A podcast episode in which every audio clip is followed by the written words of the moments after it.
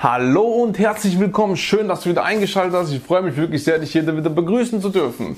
Wie du hier siehst, habe ich einen Zettel in der Hand, denn es geht um das Thema, wie sollst du eigentlich parat sein, wenn du zur Bank gehst. Denn ich sage das auch immer wieder und ich werde auch immer wieder gefragt, was muss ich denn eigentlich parat haben, um bei der Bank äh, gut dazustehen? Also beziehungsweise welche Unterlagen muss ich haben? Denn ich habe auch immer gesagt, es ist wirklich gut, wenn du schon vorbereitet bist. Die Banken sehen, dass du dir da Mühe gegeben hast und wenn die nicht die ganze Zeit hinterherlaufen müssen, dann ist es immer ein Pluszeichen da, bei denen, dass, dass du einfach es wirklich willst, dass, du es, ähm, dass du dir Gedanken gemacht hast und dass sie eventuell mit dir auch langfristig zusammenarbeiten können und dir das Geld vor allem geben können. Denn deswegen bist du ja bei der Bank, um eine Immobilie zu erwerben, um mit denen ähm, zusammenzuarbeiten, damit sie dir das Geld geben. Und von daher will ich dir mal Einblick geben, was für Unterlagen du brauchst, um einfach gut dazustehen. Und ähm, ja, wundert dich bitte nicht hier, wenn du hier nebendran sowas wie eine Wolke siehst, denn hier mein kleines Studio, mein YouTube-Studio, mein äh, Videostudio ist jetzt, hat sich hier verändert. Es wird ein äh, Kinderzimmer, da wir Nachwuchs erwarten und von daher hat sich ja ein bisschen verändert, aber das soll mich auf jeden Fall nicht davon abhalten, hier neue Videos zu drehen. Und von daher habe ich mir das Beste zusammengestellt, wie es auch nur ging. Und der Mehrwert ist auf jeden Fall in diesem YouTube-Video und den kommenden vorhanden. Von daher macht ihr da gar keine Sorgen. Es wird weitergehen, egal wie das Studio in Zukunft aussehen wird. Also, nach dem Intro geht's los. Bis gleich.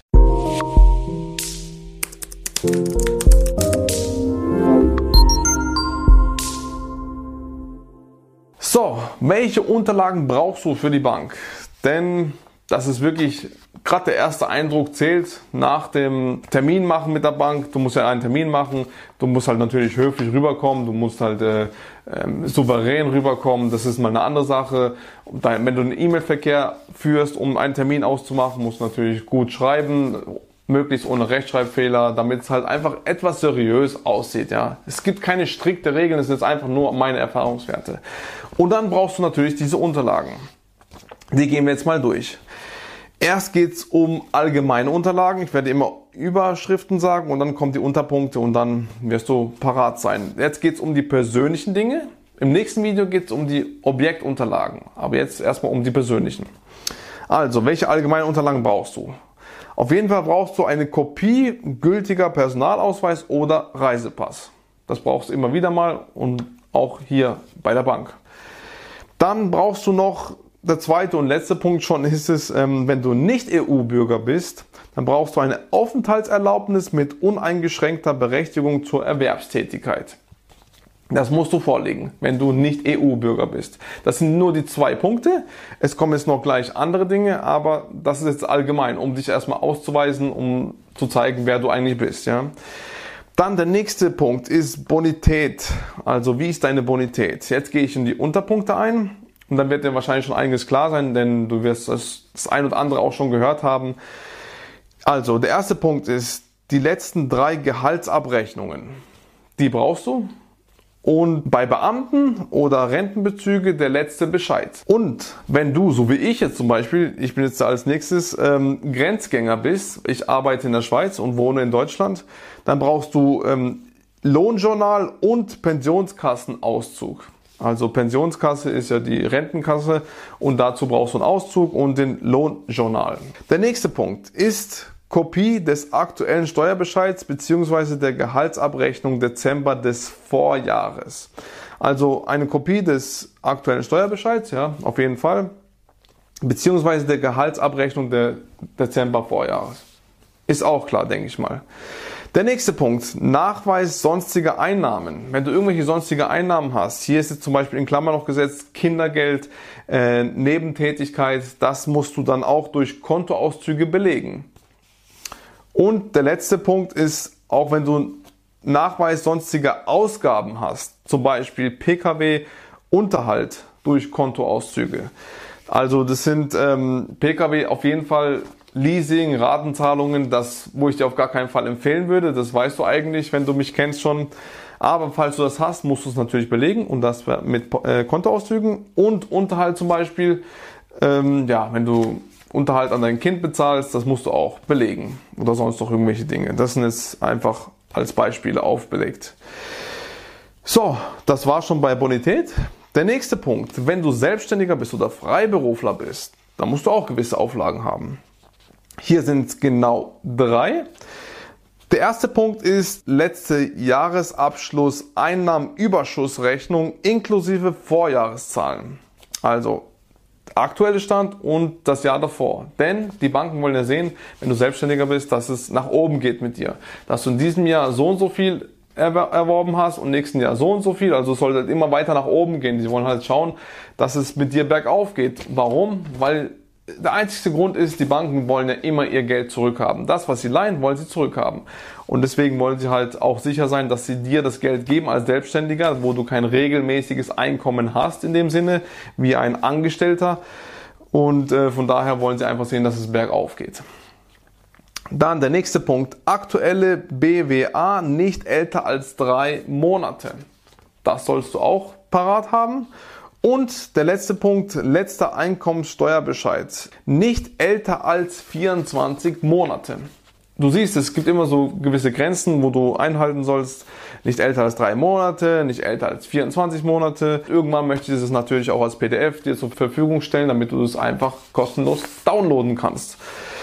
So, das war selbstständiger Freiberufler. Der nächste Punkt, jetzt gehen wir auf die Bonität und Nachweisvermögen, Verbindlichkeiten. Da gibt es genau zwei Punkte wieder. Und das, der erste Punkt ist einzusetzendes Eigenkapital durch aktuelle Konto-Depot-Auszüge. Also wenn du Eigenkapital einsetzt, das wirst du wahrscheinlich müssen, mindestens die Kaufnebenkosten, dann musst du das belegen, dass du es hast. Ja, das ist für die Banken wichtig. Denn nicht einfach mündliches Gesagte, sondern dass du es auch per Zahlen belegen kannst. Also mit einem Konto- oder Depotauszug. Und der zweite, letzte Punkt ist Kopie des Darlehensvertrages, der Darlehensverträge, falls du irgendwelche schon hast. Dann äh, sollst du das äh, auch denen belegen. Gut, das ist schon das gewesen zu, zu dieser Bonität. Dann brauchst du der nächste Überschrift Finanzierung, Nachweis Eigenmittel. Da ist ein Punkt nur. Aktueller Kontoauszug über Bank oder Bausparguthaben. Aktueller Depotauszug. Bei Schenkungen zusätzliche Bestätigung und Nachweis der Schenkung. Also diese Dinge sollst du auch beachten, um ja, dein Eigenmittel. Du siehst, vieles wird mit aktuellen Kontoauszügen belegt. Und der komplett letzte Punkt sind äh, besondere Unterlagen. Nur wenn du äh, eine Scheidung hast, hier steht es bei Scheidung, notarielle Scheidungsvereinbarung, Eheauseinandersetzungsvertrag oder der Vertragsentwurf. Diese Dinge brauchst du, wenn du nicht geschieden bist, dann fällt es für dich komplett weg. Und das war's eigentlich schon. Ja, diese Unterlagen brauchst du. Du siehst, es sind nicht viele.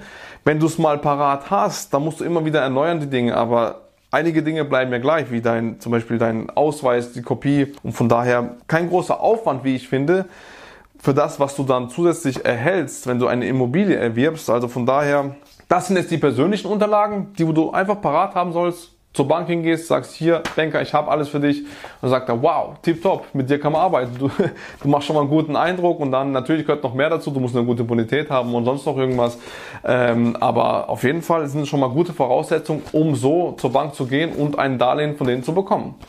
Ja, wie gesagt, das war schon. Im nächsten Video werde ich dir sagen, was du für Objektunterlagen mitbringen sollst. Denn äh, wenn du ein Objekt besichtigst und möchtest eine Finanzierung haben, dann holst du einfach diese vom Makler. Wenn du mit einem Makler zusammenarbeitest, der gibt dir dann, dann kannst du dem Makler schon mal sagen, das ist schon auf der Rückseite hier bei mir, was du brauchst, um das, was die Banken brauchen. Gewisse Banken brauchen vielleicht noch zusätzliche Unterlagen, aber das werden die dir dann sagen. Aber wenn du schon mal diese Basics hast, was ich dir im nächsten Video sage, dann bist du schon mal sehr, sehr gut auch aufgerüstet. Und das war's eigentlich. Vielen, vielen Dank für deine Zeit.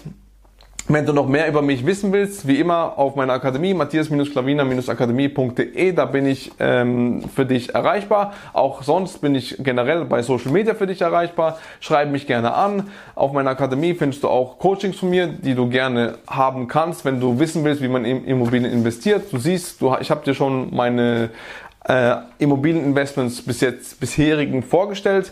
Und ja, wenn es dir gefallen hat, wenn du denkst, wow, das ist ja einfach, es ist äh, gut verständlich und mit dem möchte ich gerne mit irgendwie zusammenarbeiten, dann kannst du gerne mich kontaktieren. Da gibt es auch ein Erstgespräch mit mir auf meiner Akademie.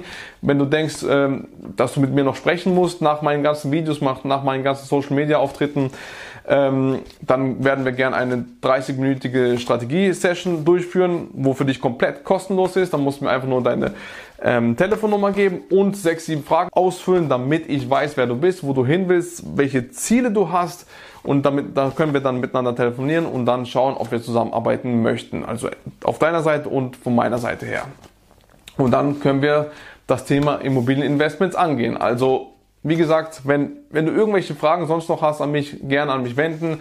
Ansonsten hier auch im Hintergrund siehst du überall meine Bücher. Also erwerbe sie sehr gerne auf Amazon.de für momentan 15,64 Euro. Ähm, kannst du komplettes Wissen haben nach diesem Buch. So haben wir investiert. Ganz einfach und banal und du wirst sehen, es ist wirklich sehr, sehr simpel. Würde mich sehr, sehr freuen, wenn du mich kontaktierst oder sonst noch irgendwelche Fragen hast, schreib es gerne in die Kommentare. Ich beantworte deine Fragen sehr, sehr gerne, wenn ich sie natürlich weiß. Ich bin nicht allwissend. Wenn nicht, dann hole ich meine Frau hinzu. Als Joker habe ich sie immer als Immobilienmaklerin. Sie weiß mehr in, in die Tiefe rein.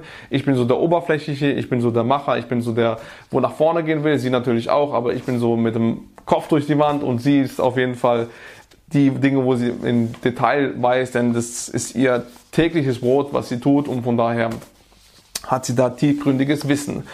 Ähm, ansonsten, wenn du noch einen kostenlosen Hörkurs von mir haben willst, also er ist komplett kostenlos, du musst ihn nur hören und nicht sehen, deswegen Hörkurs, der geht circa eine Stunde lang, da werde ich dir die sieben Fehler meiner Meinung nach, wo du ähm, nicht tun sollst, wenn du in Immobilien investieren willst. Wenn du kompletter Anfänger bist, die Leute sprechen natürlich an, die wo komplett Anfänger sind und ähm, sagen, ja, ich möchte gerne investieren. Hier hast du die sieben Fehler, die wo du auf jeden Fall meiner Meinung nach vermeiden sollst. Alles, die ganzen Links sind alle in der Videobeschreibung. Klick dich mal da durch und dann würde ich mich sehr, sehr freuen, von dir zu hören. Alles klar. Vielen Dank für deine Aufmerksamkeit und ich freue mich, wenn du im nächsten Video wieder dabei bist. Dein Matthias Klavina. Ciao.